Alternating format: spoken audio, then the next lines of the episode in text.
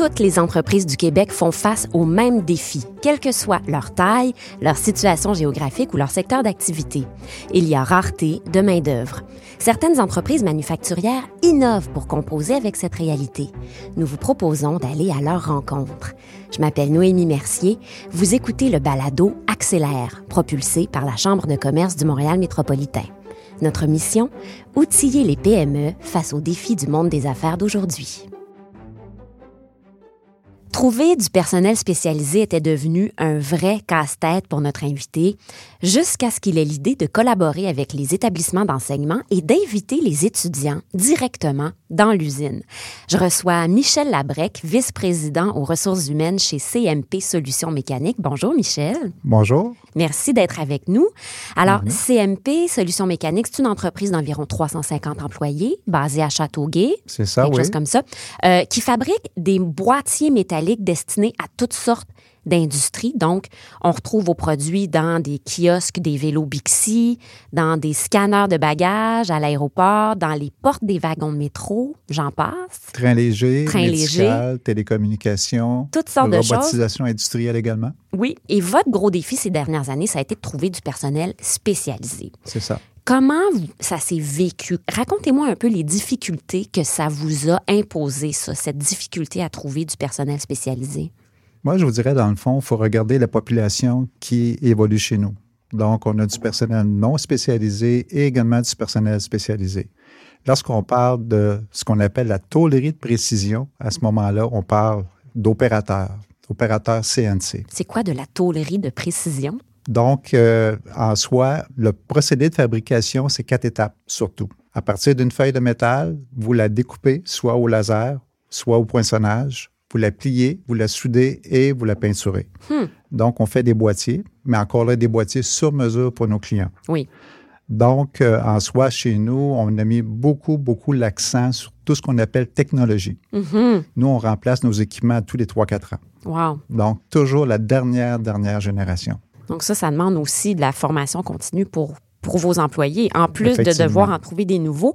Euh, comment ça a affecté les opérations dans l'entreprise, cette rareté de main-d'œuvre? Ben, je vous dirais qu'en soi, ça date quelques années, il y a environ quatre ans. On s'est retrouvé confronté à recruter justement les opérateurs CNC. La vraie réalité, suite à une étude du comité sectoriel de la transformation métallique, on a retrouvé que 325 postes au Québec étaient ouverts, mais il y avait seulement 25 étudiants à travers le Québec. Dans votre secteur, poste de... Pas des postes semblables, des postes similaires. Donc, on se confrontait à des grandes entreprises, des bombardiers de ce monde, des CAE et ainsi de suite. Nous, on est une PME. Oui, Donc, euh, à ce moment-là, on avait un défi de taille au départ. Je comprends.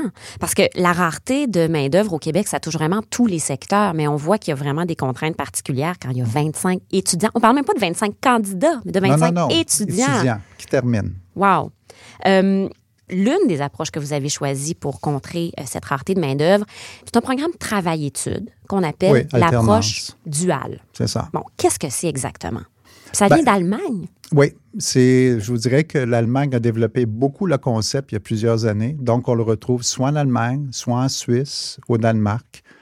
Et à ce moment-là, c'est que présentement, on est en train de l'introduire au Québec dans plusieurs secteurs d'activité, surtout pour des postes spécialisés. Hmm, c'est assez nouveau au Québec. Oui, je vous dirais que oui, surtout dans la PME. Très, très nouveau. Euh, si je prends l'origine chez nous, nous, à ce moment-là, c'est à partir, on a créé ce qu'on appelle un mini-dual. Donc, on s'est réunis, soit une école qui s'appelle le CIM, CIM pour Centre intégré de mécanique, de métallurgie et d'électricité, donc des écoles spécialisées. OK. Et ça, il y en a un peu partout? ou- Non, c'est situé à Ville-la-Salle. OK. Donc, à partir d'une rencontre avec le directeur général et également avec euh, le directeur général aussi du comité de la transformation métallique Mhm. au Québec, on s'est réunis, on a partagé nos problèmes et à ce moment-là, on est arrivé à la conclusion est-ce qu'on peut essayer de faire une démarche, réunir 12 entreprises minimum dans notre secteur pour développer ce qu'on appelle un programme spécifique pour la transformation métallique? Mhm. Donc, on appelle ça un mini-dual, 132 heures. C'est pas un vrai dual. un, un vrai dual, ça serait plus long. Ben, un vrai dual vous donne un diplôme. un diplôme d'études professionnelles qui est de 1285 heures. Ah oui, OK. Donc, on n'est pas du tout dans le même ordre de grandeur. Mais ça a été quand même le, le point de départ. Mhm. Donc, on a décidé d'asseoir autour d'une même table 12 entreprises et on a créé un mini-dual. Mais suite à ça, on a vu que réellement, c'était bénéfique. Et là, maintenant, nous, on est rendu à la quatrième cohorte. Toujours de ce, ce que vous appelez ce mini-dual. Non, le mini-dual, c'est la première. OK. Donc, la deuxième, troisième ainsi que la quatrième à l'heure actuelle, c'est un vrai dual. Donc, c'est-à-dire que euh, à l'issue de ce programme-là, les gens obtiennent un diplôme. Oui, un diplôme d'études professionnelles. Donc, et toujours, si on veut, la formule, c'est un mois à l'école, un mois d'entreprise, et ainsi de suite, jusqu'à temps que la diplomation soit complétée, Un mois, un mois, un mois, un mois. tout le temps. OK. Mais en même temps, c'est que nos équipements, on ne les retrouve pas dans les écoles. Bien, si vous changez à tous les 3-4 ans, il n'y a pas C'est beaucoup d'écoles qui ont les moyens de renouveler leur équipement si souvent que C'est ça. ça. Donc, et la formule est intéressante parce que l'étudiant également est compensé pour étudier. Ben oui. Ils sont rémunérés pendant leurs études. C'est ça. C'est très intéressant. C'est pour ça que maintenant, on retrouve des étudiants maintenant dans les écoles. Et nous, à l'heure actuelle, on est en train de travailler pour une prochaine cohorte au niveau des soudeurs. Ah! Parce que cette première cohorte, ces premières cohortes, c'était pour une autre catégorie d'emploi. Opérateurs, ce qu'on appelle opérateurs presse poinçonneuse laser, presse plieuse. OK. Là, maintenant, on regarde pour soudeurs et prochainement machinistes. Ce sont nos postes spécialisés. Selon le même modèle d'alternance entre séjour à l'usine, séjour à l'école. Donc, quand ils sont dans l'usine, ils, ils apprennent le côté pratico-pratique. Oui, Ils parce que retournent à l'école, ils travaillent le côté plus théorique. Oui, toujours. Mais en même temps, c'est qu'on a quand même de la supervision à l'interne. Donc, c'est important que nous, ils soient encadrés. Mhm. Sinon, ça ne pourra pas fonctionner. Donc, est-ce que à ce moment-là, pendant qu'ils sont dans l'usine, euh, ils ils amènent leur prof avec eux ou c'est vous qui devenez leur professeur? Ben, à ce moment-là, les gens, nous, nos superviseurs ont été encadrés par l'école pour connaître un petit peu qu'est-ce qu'ils doivent accomplir et la formule fonctionne merveilleusement bien. Mais en même temps, c'est que les gens expérimentent. Donc, on les fait vivre toutes sortes d'expériences. Donc, ce sont vos employés qui deviennent profs. Une certaine manière, ben, remarquez, toujours pour convertir à l'interne, mais en même temps, les professeurs également de l'école viennent nous voir sur une base régulière Mhm. pour faire un suivi sur le déroulement. Donc, rencontre le superviseur et rencontre également les employés. Mais donc, ça, ça ajoute des responsabilités à vos employés de Oui, supervision de ces étudiants-là. Euh, et quand vous dites ils sont rémunérés, les étudiants, est-ce que c'est, une proportion intéressante du salaire futur qu'ils pourront gagner une fois leur diplôme obtenu? C'est pratiquement un salaire à l'entrée. Ah, oui? Oui. C'est pratiquement un salaire à l'entrée. Ben, je comprends pourquoi c'est intéressant. Et le total du programme, combien de temps ça dure? Neuf mois. Neuf mois. C'est ça, neuf mois. Puis au bout de ça, ils ont leur diplôme d'études professionnelles. C'est ça. Combien d'employés est-ce que ça vous a permis de recruter depuis que vous avez commencé euh, Ça, cette c'est une très bonne question. Pas assez. Fait Pas que, assez? Non. Mais en même temps, la formule euh, est devenue très populaire. Donc, si vous prenez une cohorte qui est environ de, entre 12 et 15 étudiants, mais en même temps, vous avez entre 12 et 15 compagnies qui, à ce moment-là, font la demande. Nous, à ce moment-là, on demande plus qu'une personne. Puis lorsqu'on arrive à en avoir deux, on est très, très content. Ah, Parce que c'est une formule qu'on appelle du speed jobbing. Donc, euh, les étudiants, nous, on se déplace à l'école mhm. avec les autres entreprises et chaque étudiant a cinq minutes pour se faire valoir. Mhm. Nous, on fait notre sélection. L'étudiant également fait pareil, à savoir avec qui il veut travailler, puis nous, avec qui on veut collaborer. Hmm. Parce que quand vous dites une cohorte de 12 à 15, c'est pas une 12 à 15 chez CMP. Non, là. non, non, non. C'est 12 à 15 en tout. En tout, Et vous devez vous les partager avec les autres entreprises qui participent au programme. c'est ça. Ah. Mais la, la différence, c'est qu'auparavant, on n'arrivait pas à avoir de cohorte. Il n'y en avait pas. Là, présentement, on peut avoir entre deux à trois cohortes par année. Donc, on, on peut aller chercher peut-être deux, trois, même des fois quatre étudiants durant l'année. OK. Mais en même temps, je reviens à la mini-cohorte, qui est notre euh, 132 heures. Mhm. Nous, ce sont 10 employés non spécialisés chez nous qui ont été sur le programme dual. Ah, mais ça, c'est intéressant aussi. Donc, ce qu'on appelle une ligne de progression d'un employé spécialisé pour se développer, en même temps améliorer ses conditions de travail. Donc, quand vous dites pas assez de ces étudiants-là deviennent des employés chez vous, on parle de combien d'employés que ça vous a apporté au cours des dernières années? Je vous dirais à peu près Entre 6 et 7 personnes. Sur trois ans. Sur environ trois ans, oui. Et ça, ce sont tous des gens qui avaient étudié chez vous, qui sont restés? Euh, J'oublie dans le fond les dix premiers. Les dix premiers en tant que tels. Je vous dirais que sur les dix premiers, il y en a encore sept Mhm. qui sont toujours à l'emploi chez nous et en même temps qualifiés pour un mini-dual.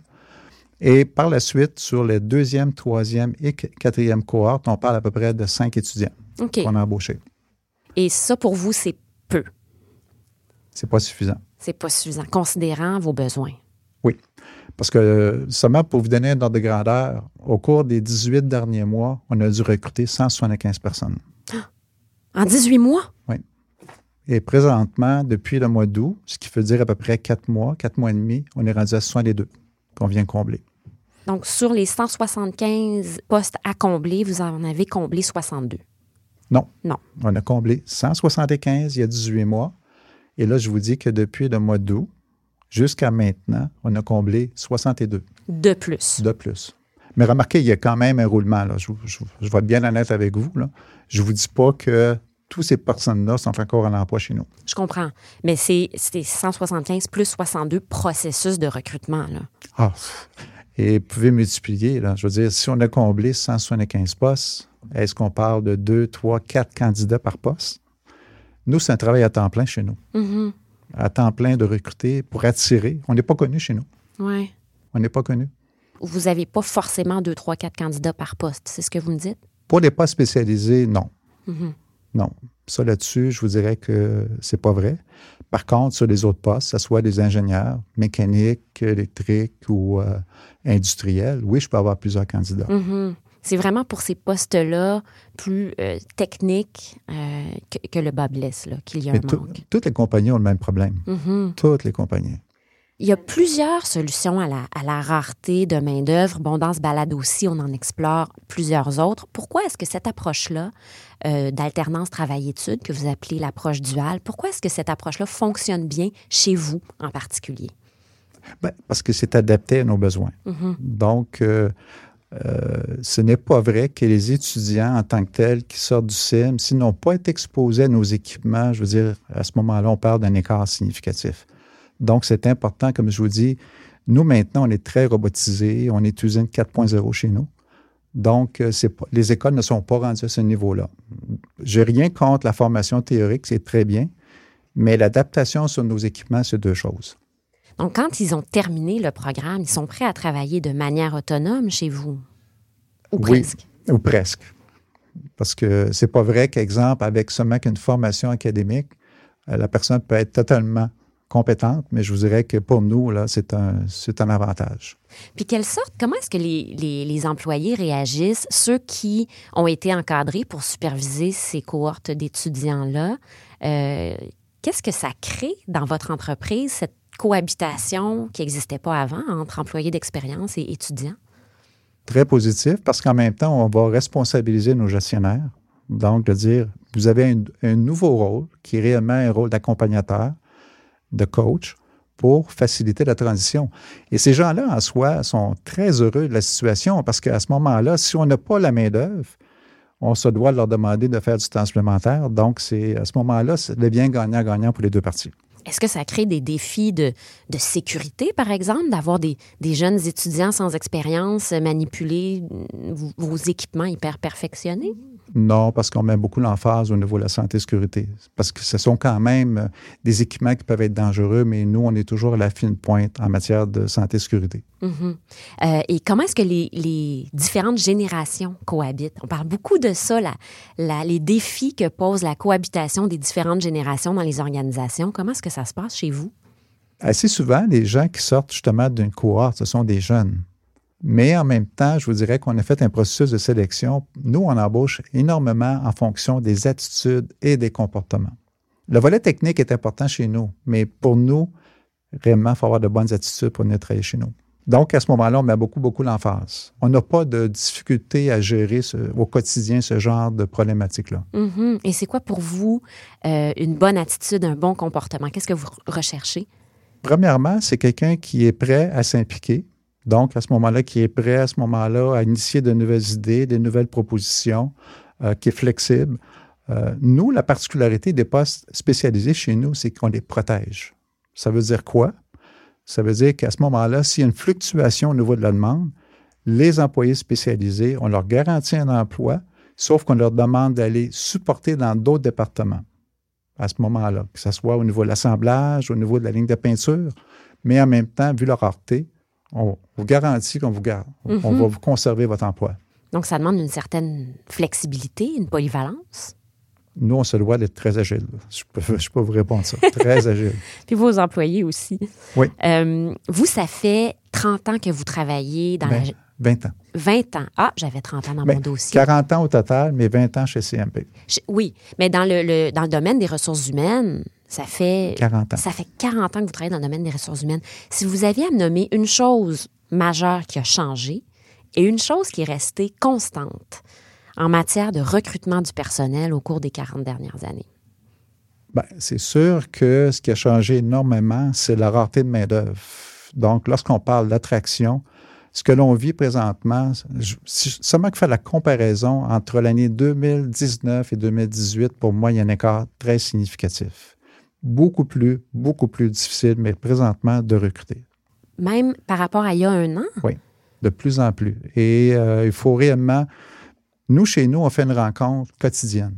On fait une rencontre quotidienne au niveau de passer en revue où on en est par rapport à l'attraction, quels sont les outils qu'on a mis en place, est-ce qu'on peut modifier notre approche, est-ce qu'on peut avoir d'autres solutions. On est constamment à se remettre en question. On n'a pas le choix. tous les jours, vous Oui. parlez de ça. Nous, avoir une personne qui applique chez nous, on se doit, en dedans de 24 heures, de communiquer avec elle pour la rencontrer. 24 heures? Il est trop tard sinon. parce qu'ils sont tellement sollicités qu'en 24 heures, ils auront trouvé ailleurs. Effectivement. Mais comme vous dites, euh, vous êtes une moyenne entreprise. Euh, vous n'avez pas forcément euh, les structures des, des très, très gros joueurs qui vous font compétition pour la main-d'œuvre. Qu'est-ce que vous leur offrez de spécial à vos candidats pour les attirer, les retenir? Je peux vous donner un exemple. Ben, Chez absolument. nous, depuis 13 ans, on a un programme de santé mieux-être. Donc, on est certifié entreprise en santé. On a deux kinésiologues chez nous, on a un gymnase, un centre de conditionnement, un terrain de volleyball, de plage. On fait environ une trentaine d'activités. Donc, euh, on pose toujours la question, pourquoi avoir appliqué chez CMP? Souvent, les gens nous répondent, votre programme. Ah oui, votre programme Santé Mieux-être. Oui. On ne retrouve pas beaucoup de PME avec deux kinésiologues en place. Effectivement. Donc, et, et ça, ça demande un investissement. Oui. Ouais. Mais en même temps, on est fortement supporté par notre président. Mhm. Mais si c'est un enjeu dont vous vous préoccupez chaque jour, euh, il faut effectivement mettre les ressources pour s'en occuper. Euh, Est-ce qu'il y a suffisamment d'établissements de formation qui participent à ce genre de programme travail-études? Pas beaucoup. Pas beaucoup. Je vous dirais que, mais je pense qu'il y a une emphase qui est en train de se développer. Euh, je pourrais, sans nommer nécessairement l'entreprise, il y a une école dans la région de Longueuil qui, à ce moment-là, il y avait seulement deux étudiants dans le programme. Ils l'ont complètement fermé. Donc, il n'existe plus. Oh, Ce que je connais surtout, c'est au niveau de- du secteur de la Beauce. Déjà, eux autres, ça fait plusieurs, plusieurs cohortes qu'ils mettent en place pour des soudeurs hmm. et qui répètent continuellement d'année en année. Et donc, à, à votre avis, est-ce qu'il y aurait, est-ce qu'on aurait intérêt comme société, comme gouvernement, à euh, mettre plus d'accent sur ce genre de programme-là? Parce que pour vous, ça a vraiment l'air d'être une solution sur mesure. Je peux vous donner l'exemple. Nous, CMP, depuis environ trois ans et demi, quatre ans, on fait partie de ce qu'on appelle des manufacturiers innovants. Mhm. Euh, CMP, à ce moment-là, est présent à la table des partenaires influents avec le gouvernement du Québec et Investissement Québec. Et en soi, on travaille sur la base de 10 solutions pour aider le secteur manufacturier. Et dans les 10 solutions, il y a l'approche duale. Hmm. Donc, on est réellement dans, le tra- dans la transformation à l'heure actuelle. Et vous, vous poussez pour ça? Ben, moi, j'y crois. Oui. Qu'est-ce qu'il faut savoir? Si on est un entrepreneur et c'est le genre de programme qui nous intéresse, on veut s'associer à un centre de formation dans notre région qui offre ce genre de programme-là, euh, qu'est-ce qu'il faut savoir avant de se lancer? Ben, il faut comprendre également qu'il y a des contraintes. On ne se cachera pas. Euh, nous, présentement, on vit une croissance énorme. Donc, quand vous avez un programme dual, il faut être très flexible. Ce que je veux dire par la flexibilité, si à ce moment-là, l'étudiant doit travailler sur un équipement, Mais des fois, on peut peut-être dire, bien là, présentement, c'est pas possible. Donc, on va déplacer le calendrier pour être capable de répondre aux besoins de la production. Parce que. Déplacer le calendrier scolaire. Oui. Mais encore là, en collaboration avec les écoles. Mhm. Ça se fait jamais, exemple, d'une façon unilatérale. C'est toujours en collaboration avec les écoles. Parce que l'équipement, par exemple, n'est pas disponible parce que vous en avez besoin pour répondre à un contrat. Oui. Mhm. Ou soit que l'équipement est défectueux. Ah oui, oui, oui. Ça peut arriver également. Mhm. Ça prend une volonté, ça prend un bon vouloir, De part et de d'autre. part et d'autre. Mais je vous dirais qu'en bout de ligne, le bénéfice euh, est présent. Puis comment est-ce qu'on peut préparer des employés, des gestionnaires à l'arrivée de ces nouveaux étudiants? C'est quoi la clé pour bien les intégrer? la communication. Donc, nous, on a quand même euh, ce qu'on appelle des, euh, réunions quotidiennes dans tous les départements qui sont animées par les chefs d'équipe. Et c'est à ce moment-là qu'on communique en soi qu'est-ce qui se passe. Donc, c'est les rencontres quotidiennes. Et on prépare les gens. Puis les gens, je vous dirais, qu'ils sont toujours très réceptifs parce que les premiers à s'en apercevoir, ce sont les gens de plancher Mhm. qui vont dire, il y a un besoin, il y a un besoin. Oui, parce qu'ils voient sur leur charge de travail, sur leur stress. Vous, bon, les, directeurs, les gestionnaires, vous, vous en parlez quotidiennement, mais effectivement, ceux qui reçoivent cette pression-là, ce sont les travailleurs sur C'est le les plancher travailleurs. d'usine. Qu'est-ce qui risque d'arriver? C'est la fatigue, l'épuisement. Donc, il faut réellement prendre euh, en considération la charte de travail des gens. Et ils vous en parlent? Oui, Mhm. oui, on, on est quand même très présent. On fait une tournée quotidienne sur le plancher, on parle avec nos gens. On considère qu'on a un bon, un bon milieu de travail, Mhm. très ouvert à la discussion, à l'échange et ainsi de suite. Mais on est au courant de ce qui se passe. C'est sûr qu'il faut s'assurer de ne pas perdre ce que vous avez déjà pendant que, hein, pendant que vous le cherchez. C'est le défi. Oui. Ça fait 40 ans, comme on disait, Oui. que, que vous travaillez dans les ressources humaines. Euh, cette nouvelle approche, cette approche duale qui arrive au Québec, est-ce que vous avez appris des nouvelles choses? Vous qui avez tellement d'expérience, qu'est-ce que vous avez appris de neuf? Moi, ça me fait sourire lorsqu'on me dit, euh, avec 40 ans d'expérience, moi, ma philosophie, j'ai toujours l'impression que j'apprends au quotidien, tout le temps. Euh, je vous parle de dual, c'était totalement nouveau pour moi, donc j'ai exploré. J'aime beaucoup, exemple, les approches novatrices. Moi, j'aime ça, exemple, expérimenter, développer et d'avoir une contribution à l'employeur. C'est un peu ce qui me démarque, si vous voulez. Euh, au même titre, la journée que j'ai implanté un programme de santé mieux-être il y a 13 ans, c'était tellement inconnu pour moi. C'était pas présent encore là, encore moins au Québec. Donc, mais en même temps, c'est qu'on a été capable de faire la démonstration qu'il y avait un retour sur l'investissement. Donc, c'est la même chose pour Dual. Nous, on n'a jamais perdu de contrat suite à un manque de main-d'œuvre. Et- Jamais. et vous entendez souvent les entreprises qui vont vous dire, nous, exemple, on est obligé de refuser à cause de. Nous, ce n'est pas notre problème à l'interne. Je ne vous dis pas que ça ne pourra pas le devenir, mais à l'heure actuelle, on a toujours fait face à la musique. Donc, euh, qu'est-ce qui vous permet d'affirmer que euh, le retour sur investissement en vaut la peine, malgré les énergies que ça demande, la souplesse que ça demande, ce programme dual? Bien, un, des exemples, c'est qu'on n'a jamais perdu de contrat. Ça, c'est un premier facteur. Euh, nous, ce sont des gros clients. Ce sont des clients à l'international. Euh, 95% de nos clients sont situés soit aux États-Unis ou en Europe. Donc, ce sont de grosses corporations. Et euh, je vous dirais que la contrainte, elle est importante.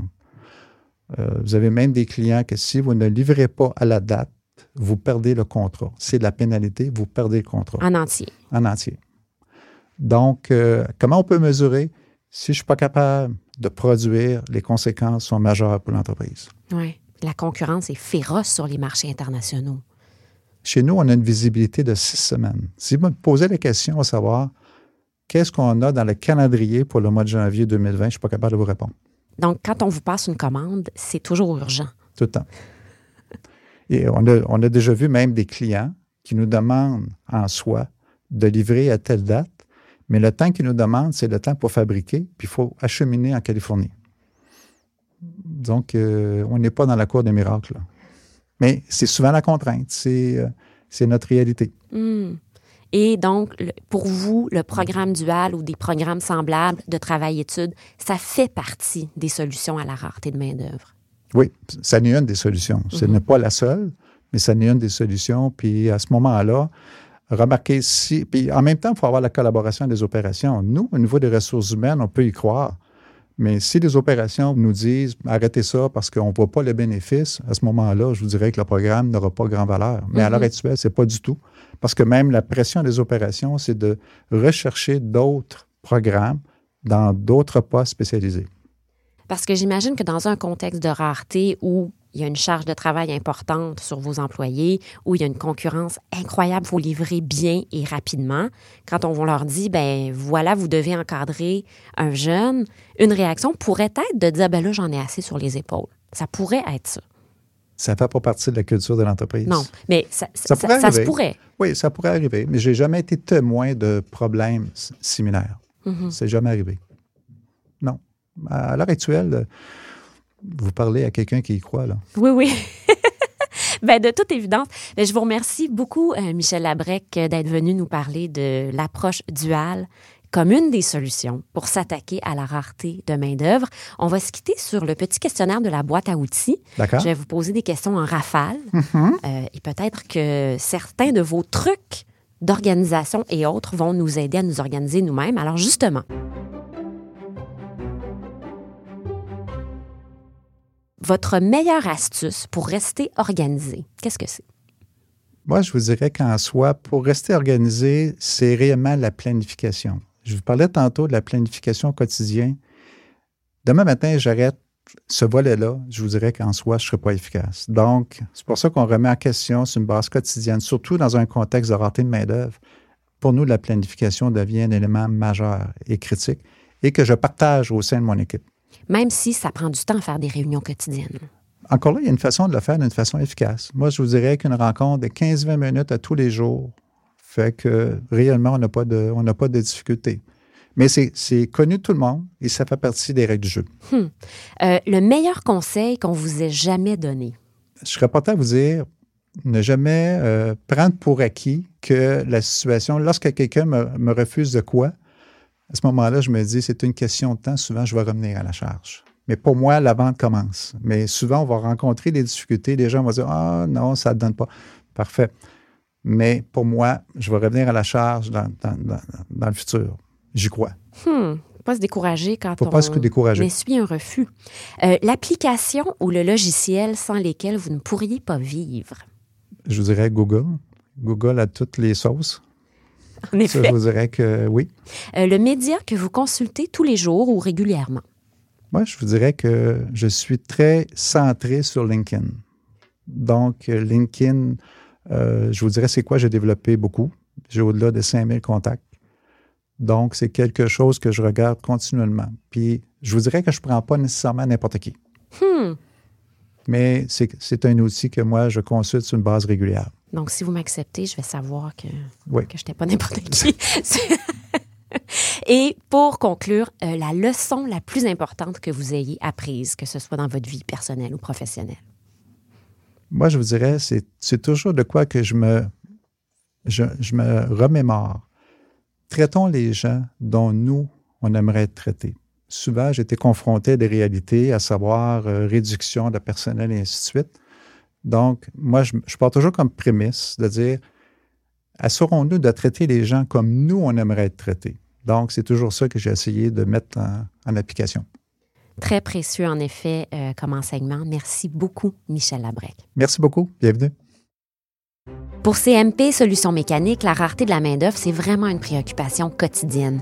Son vice-président aux ressources humaines, Michel Labrec, nous a dit à quel point il croyait dans les approches travail-études parce que ça permet d'aller chercher une main-d'œuvre taillée sur mesure pour les besoins des entreprises. Le balado Accélère est réalisé par Casacom et rendu possible grâce à la Chambre de commerce du Montréal métropolitain, à Investissement Québec et à la participation financière du gouvernement du Québec. Si vous êtes un entrepreneur en quête de conseils et de soutien, visitez le acclr.ccmm.ca.